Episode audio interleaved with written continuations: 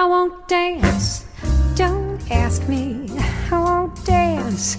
Don't ask me. I won't dance.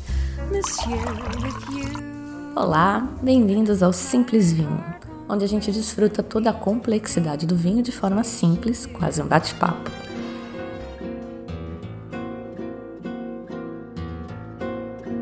No bate-papo de hoje, conforme prometido há tempos, vamos começar o nosso giro pelo mundo dos vinhos. Vamos lá? Tá lá o corpo estendido no chão.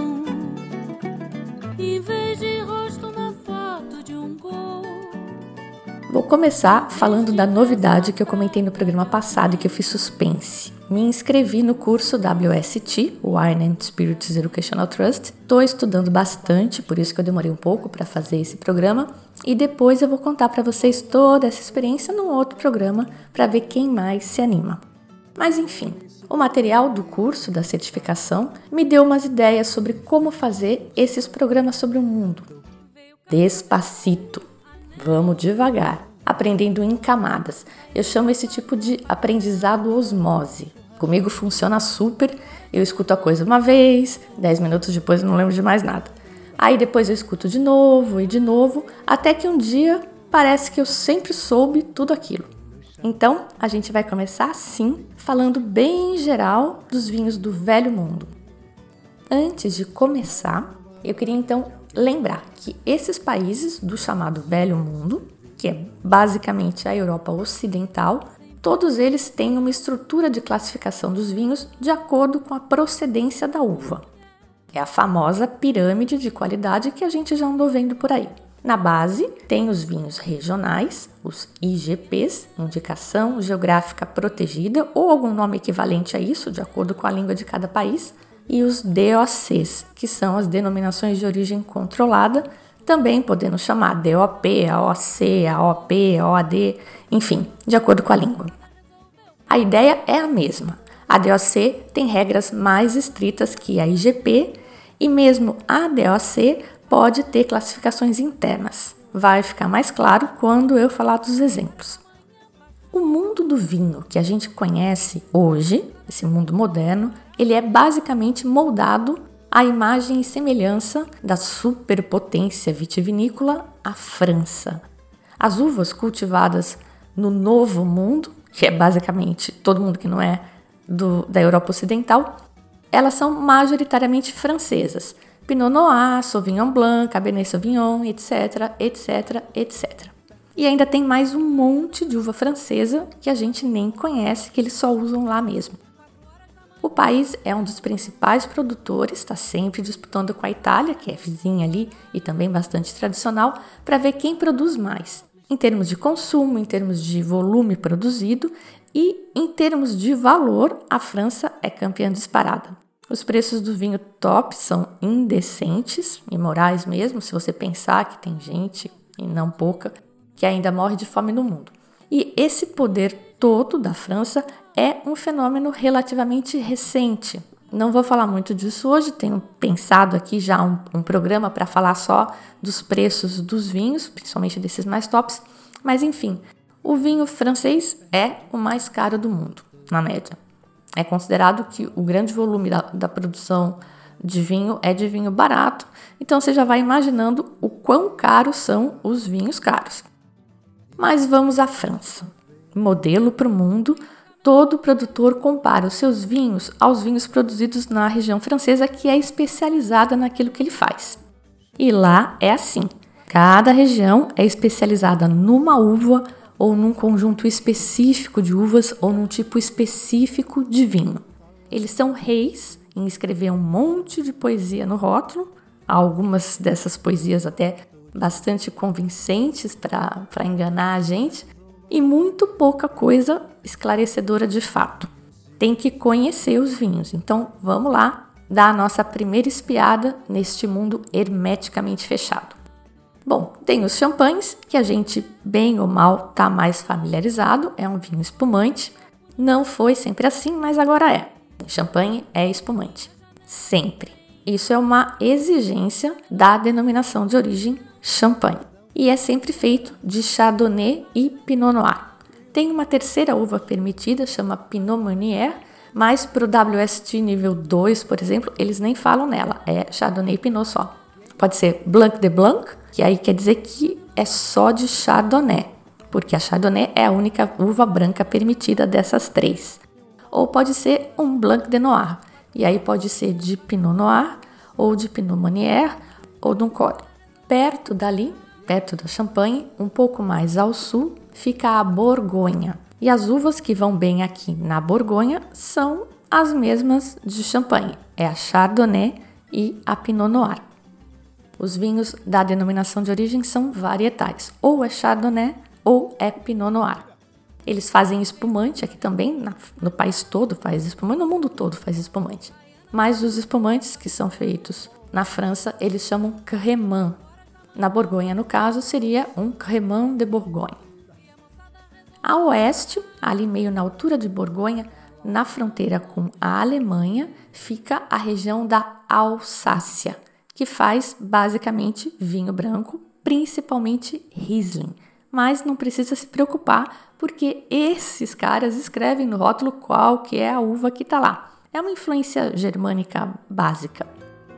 Ao sul da Borgonha fica Beaujolais e a uva aqui é Gamay é a terra do Beaujolais Nouveau, nosso velho conhecido. Seguindo para o sul, a gente chega na Côte du Rhône. Aqui já tem calor suficiente para amadurecer outras uvas. A especialidade da região é no norte a Syrah e no sul da Côte du Rhône os famosos blends GSM, Grenache, Syrah e Mourvèdre. Esses são destaques no nível macro e para vinhos mais top. Os Codurrone que a gente acha aqui no Brasil, por volta aí de, de 100 pilas, são da categoria regional, eles são normalmente da parte sul e são blends de várias das cerca de 15 variedades de uva permitidas na região, inclusive brancas. Indo agora para o sudoeste da França, para o outro lado, temos a famosa região de Bordeaux, com o blend tinto mais famoso do mundo. É a base de Cabernet Sauvignon e Merlot principalmente, mas a Cabernet Franc em menor proporção, eventualmente uma Petit Verdot para dar liga. A gente costuma ouvir também eles dizerem margem esquerda e margem direita de Bordeaux. O que, que é isso? É exatamente isso, os terroirs da margem esquerda e os terroirs da margem direita do rio que corta a região.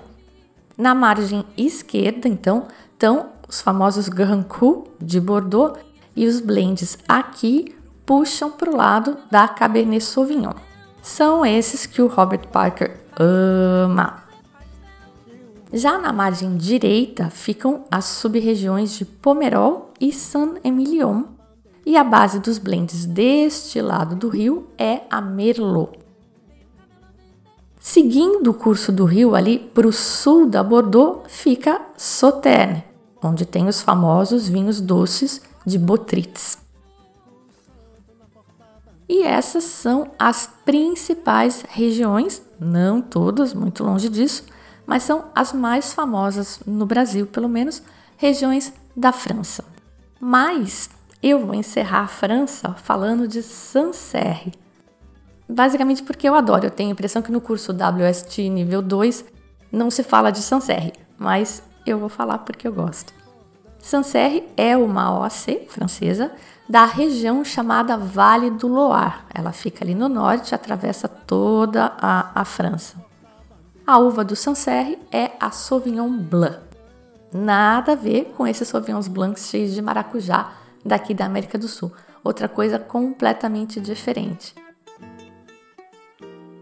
Isso então é a França, mas é só a pontinha do iceberg do vinho da França. A gente ainda vai voltar aqui falar disso muitas vezes. Então, como eu disse, começa a reparar quando o pessoal fala de vinho. Vai o cara da Patagônia Argentina e diz que faz um Pinot Noir no estilo dos da Borgonha.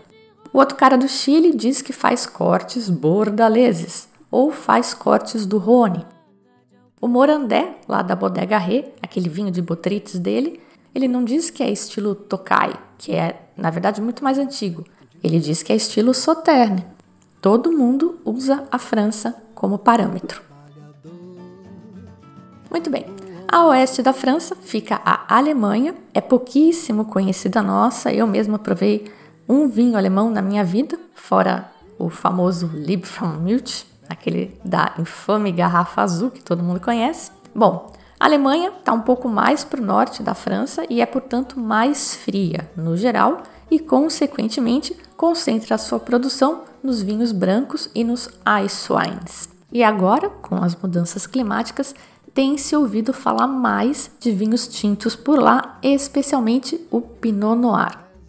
Lá chama Spattelburgunder. Mas o forte mesmo são os brancos, principalmente de Riesling, mas também de Pinot Gris, Muscat e Gewürztraminer, que é uma variedade bem aromática e bem picante. Os melhores vinhos lá vêm das Pirambeiras, umas encostas super inclinadas, uma muito inclinada mesmo. E olha que eu passei a minha infância numa cidade chamada Valinhos, de Pirambeira, eu entendo, o negócio ali na Alemanha é forte. E também não é qualquer pirambeira. São as pirambeiras voltadas para a face sul ou para o sudeste por causa do danado do sol, que aqui nessas latitudes é artigo de luxo. Então, além do lado para onde a pirambeira está virada, que define se ela vai tomar sol durante o dia todo ou só uma parte do dia, a inclinação também é importante para aumentar a exposição desta planta para o sol. Pensa, se o lugar é plano, ela vai pegar sol só por cima, mas se é inclinado, tipo sala de cinema, vai pegar mais sol na planta toda em todas as plantas. E como a gente sempre dá mais valor para o que a gente não tem, o luxo aqui na Alemanha é açúcar. É uva bem madura. Lembrem que o conceito da colheita tardia foi criado aqui, está lá no programa sobre vinhos doces. Bom, além de maximizar a exposição ao sol, eles também usam colheita tardia para concentrar e às vezes eles fazem vinho seco mesmo, de uva colhida tardiamente. É só para concentrar mesmo. A estrutura de qualidade de vinho deles é organizada conforme a quantidade de açúcar no mosto antes da fermentação.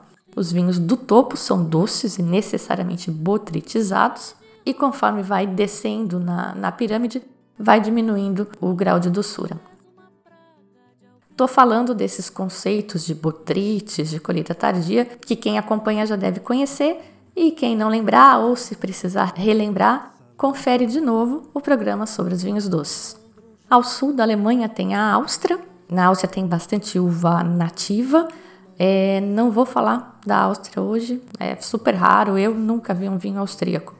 Enfim, continuando então para o sul da Alemanha, sul da Áustria, tem outro monstro tradicional de vinho, a Itália. Como bons latinos, os italianos também não curte muito escrever o nome da uva no rótulo, principalmente dos mais tradicionais que levam o nome de DOC ou DOCG, que é aquilo que eu falei, uma classificação interna dentro da categoria dos vinhos de denominação de origem controlada. Tem essa categoria que chama DOCG, que é a denominação de origem controlada e garantida. Normalmente ela tem regras mais restritas. Os vinhos, para serem classificados como DOCG, eles precisam passar por um painel de, de prova, né, por examinadores. As DOCGs e DOCs mais famosas, que são esses nomes que eu vou falar agora e que vocês vão pensar, hum, já ouvi isso antes, vai soar aquele, aquele sinozinho na cabeça da gente, elas ficam quase todas no norte, na metade norte da Itália.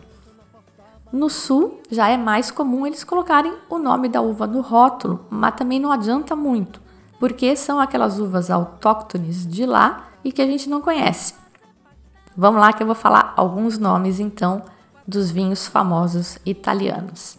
No Vêneto, nossos já conhecidos: Amarone della Valpolicella, Recioto della Valpolicella, Valpolicella Ripasso e Valpolicella só, sem nada. São todas denominações de origem controlada ou de origem controlada e garantida e são estilos de vinho ligados à região de Valpolicella, que fica no Vêneto. Eles são a base de uma uva tinta chamada Corvina. E como eu disse também, se ao invés de chamar Ricciotto di Valpolicella, ele chamasse Corvina de la Valpolicella, não ia ajudar muito, certo? Esses vinhos são todos tintos e bastante encorpados. Eles são feitos de uma forma bastante curiosa, que não dá para repetir tudo aqui de novo para não estender, mas que eu falei lá no famoso episódio sobre vinhos doces. Apesar desses vinhos serem todos secos. Um vinho branco famoso aqui no Vêneto é o Prosecco. A gente conhece bem ele aí no Brasil. Prosecco é uma denominação de origem que produz vinhos espumantes, mas também frisantes ou tranquilos. A gente está mais acostumado com os espumantes ou frisantes, mas tem Prosecco tranquilo aqui também. Prosecco muito bom para fazer spritz. A uva do Prosecco chama Glera. E esse é o Vêneto, fica no nordeste da Itália.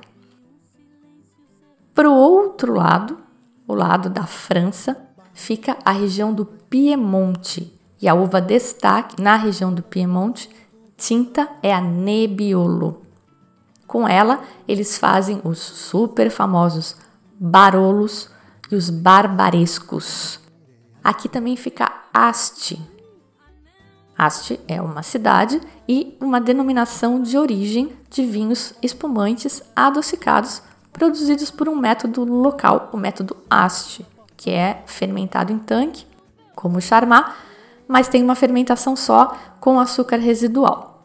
Aqui no Piemonte tem também uma outra uva tinta chamada Barbera. Vocês já devem ter visto o Barbera d'Asti. E aí sim, é o vinho feito de Barbera, da região de Asti. Barbera d'Asti é uma DOC. Ao sul do Piemonte, mais na parte central da Itália, fica a Toscana, onde está Florença, está Pisa, é a região dos Chianti, dos Brunellos de Montalcino, do Vinho Nobile de Montepulciano. Esses três vinhos são de uma uva chamada Sangiovese, e tem os super toscanos que usam as uvas internacionais. A gente tem um programa inteiro falando dos super toscanos. Para o centro-sul da Itália, os vinhos começam a ficar mais fáceis de identificar, pelo menos mais fáceis de saber qual é a uva, porque as DOs costumam dizer uva tal de tal lugar. Então tem o Montepulciano de Abruzzo, uva Montepulciano da região de Abruzzo o Fiano de Avelino. É a uva Fiano da região de Avelino. Mas, como eu disse, saber a uva aqui não ajuda muito porque a gente não conhece a uva. Mais para o sul mesmo, já tem vinhos com nomes que a gente já está mais acostumado a ouvir. Então, tem Negro Amaro, tem o Primitivo. Primitivo é o nome que a uva Sinfandel tem na Itália. No Brasil, a gente encontra muito Primitivo IGT, que é o vinho feito a partir da uva primitivo, numa categoria regional, que são uvas de uma região grande. Tem também o primitivo de Mandúria, que aí esse é DOC, porque ele é de uma região mais restrita, uma região específica. Na categoria GT, ali pela região da Puglia, que é o salto da bota, rola também bastante Syrah. E esses vinhos todos que eu falei, com exceção do Prosecco e do Asti, são todos tintos e são daqueles poderosos, os mais para o norte são mais elegantes, mais ácidos por causa do clima, e esses do sul são bem carnudos, com bastante álcool normalmente. Bom, desse tal velho mundo, os mais assustadores a gente já viu que é a França e a Itália. Aí tem Portugal, que a gente já conhece bem, tem um programa inteirinho sobre ele, já faz tempo, mas vamos relembrar rapidinho. No norte, a principal DOC é a região de vinho verde, com destaque para os vinhos da uva Alvarinho. Aí tem a região do Douro, em que o grande destaque é a uva Turiga Nacional, mas os portugueses dificilmente fazem varietais, são sempre cortes, e são cortes daquelas uvas autóctones deles, com aqueles nomes peculiares, né? Rabigato, Donzelinho, Negra Mole, Periquita, Pintosa, rabo de ovelha, tintacão, uvacão, só para citar algumas. Ali na região do Douro, eles fazem também o famoso vinho do Porto, é um vinho doce fortificado. A gente viu que lá tem regiões mais novas, né? É um velho mundo com uma região nova, que é o, o Alentejo, e o pessoal está explorando ali castas internacionais, obtendo bons resultados. Perto de Lisboa, a gente viu os vinhos da região de Colares, com plantas da época pré-filoxera que sobreviveram à filoxera por causa do solo arenoso de lá, que faz as raízes terem que cavar muito fundo para conseguir nutrição. E isso livrou essas plantas da filoxera, que foi uma praga que dizimou os vinhedos da Europa toda. Entre Portugal e a França tem a Espanha. É um grande produtor também, com algumas variedades autóctones.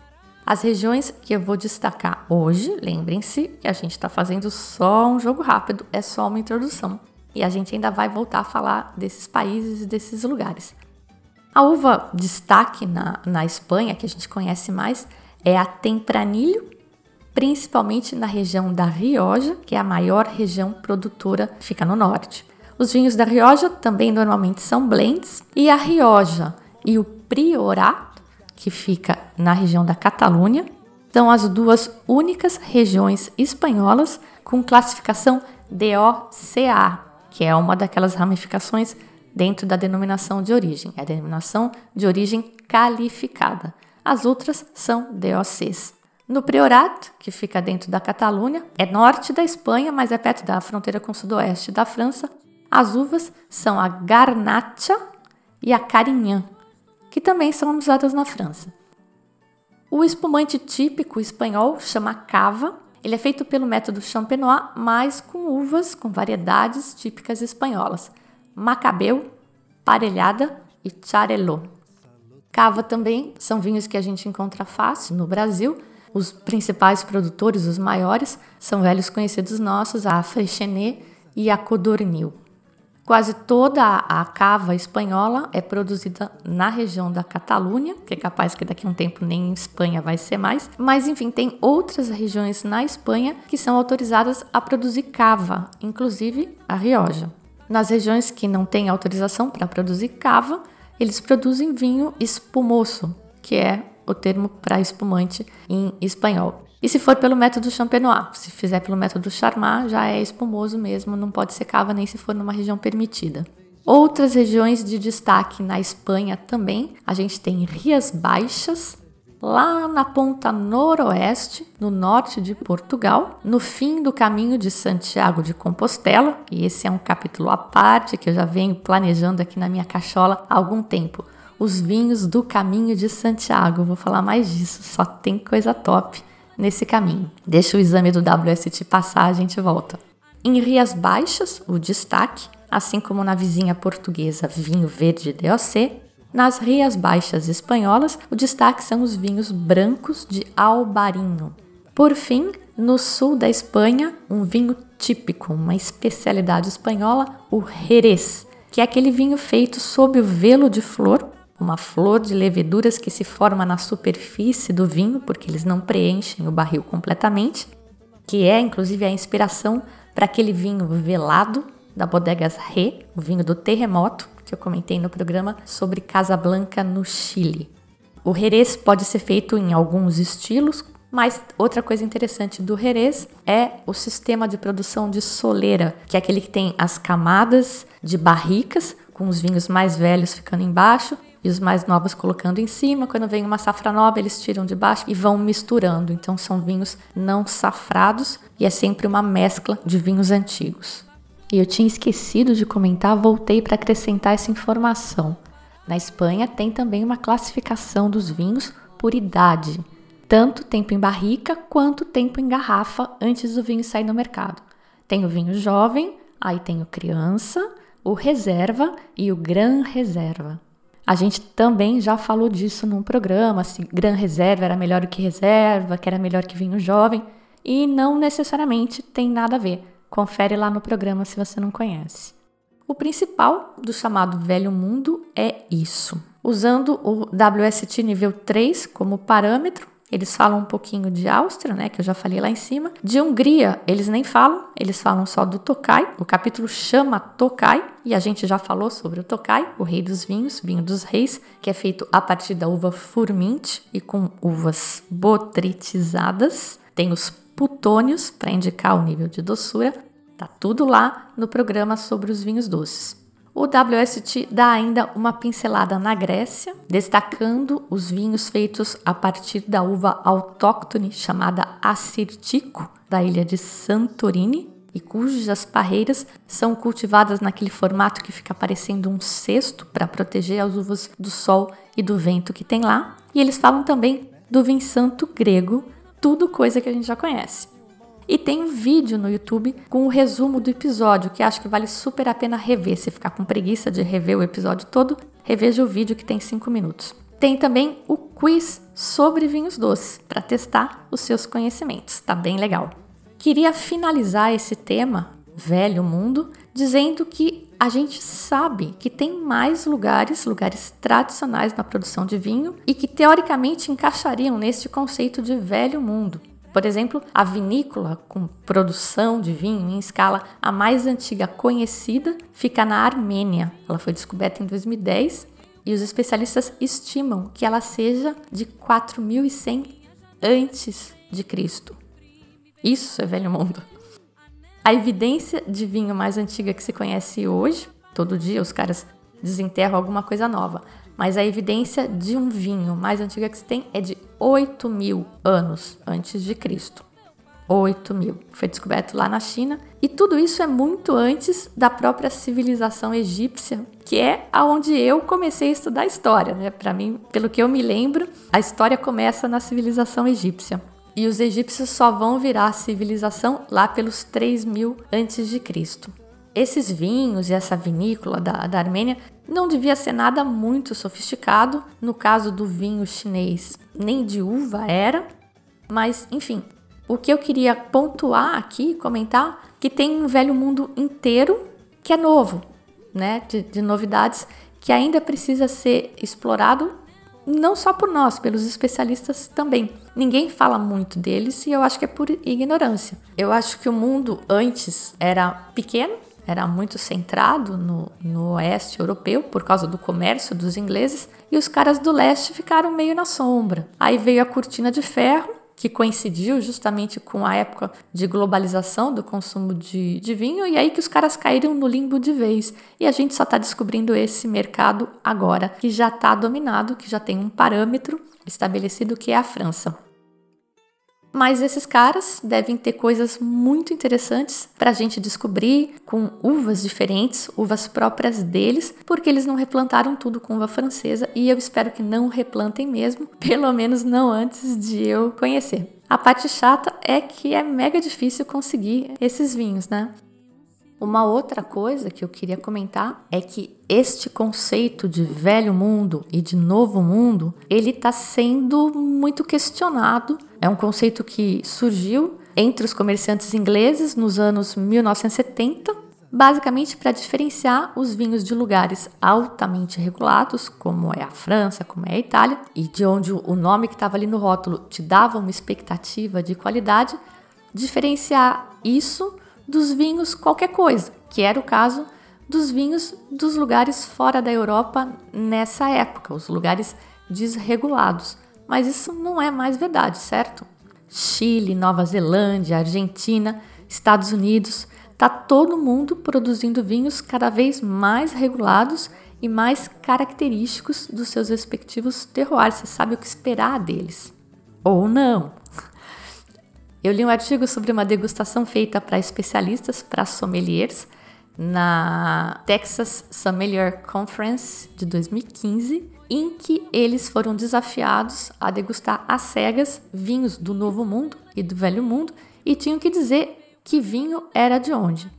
E eles, na média, acertaram metade só, tá? Eram oito vinhos, e isso reforça a ideia de que esses termos Novo Mundo e Velho Mundo são ultrapassados até eventualmente questiona a própria ideia de, de terroir, porque tem enólogo no Novo Mundo conseguindo resultados que teoricamente só seriam possíveis em terroirs específicos do Velho Mundo.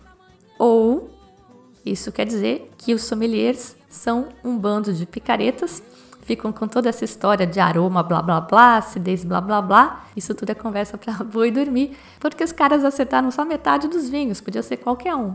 Mas tudo isso, na verdade, não importa, eram só pulgas que eu queria plantar atrás das orelhas de vocês. Esse conceito de novo mundo e velho mundo, não, acho que não serve mais. Mas enfim, é isso aí. No próximo programa, então, um rolê pelo novo mundo vitivinícola. E agora que eu lancei a moda de comentar depoimentos, eu queria fazer justiça ao Marcos Sanches, que é uma das pessoas que acompanha o blog há mais tempo. O Marcos eu até já conheci pessoalmente, ele veio numa das confrarias e ele sempre me escreve umas coisas do caralho.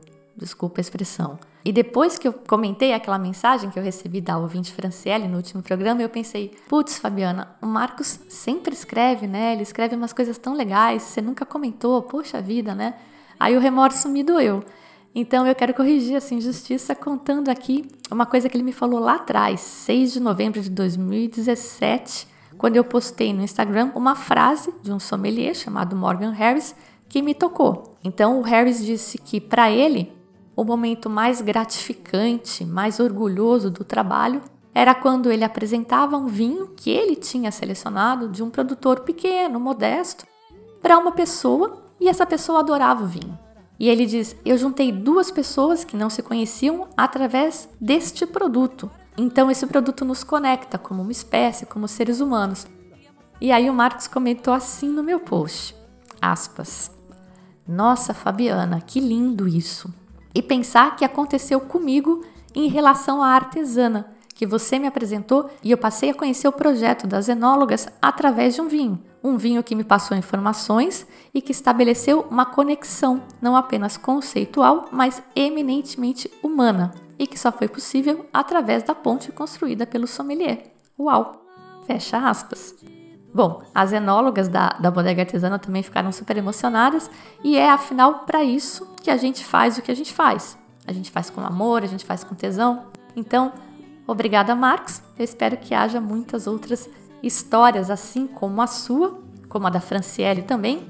Só que o pessoal seja mais tímido e não me conte, não comente, mas eu espero que vocês sintam. Só de sentir já vale. Um homem subiu na mesa do bar Bom, eu não queria ficar escolhendo música para o programa de hoje e eu peguei uma das músicas que eu tô ouvindo agora, que tá tocando no meu iPod agora. E é um João Bosco, mineiro, engenheiro, um músico genial, compositor, arranjador, poeta, velho, velho que nem eu. E eu acho que a maioria do pessoal que ouve o programa é jovem e nem conhece João Bosco. Então eu queria apresentar o João para vocês.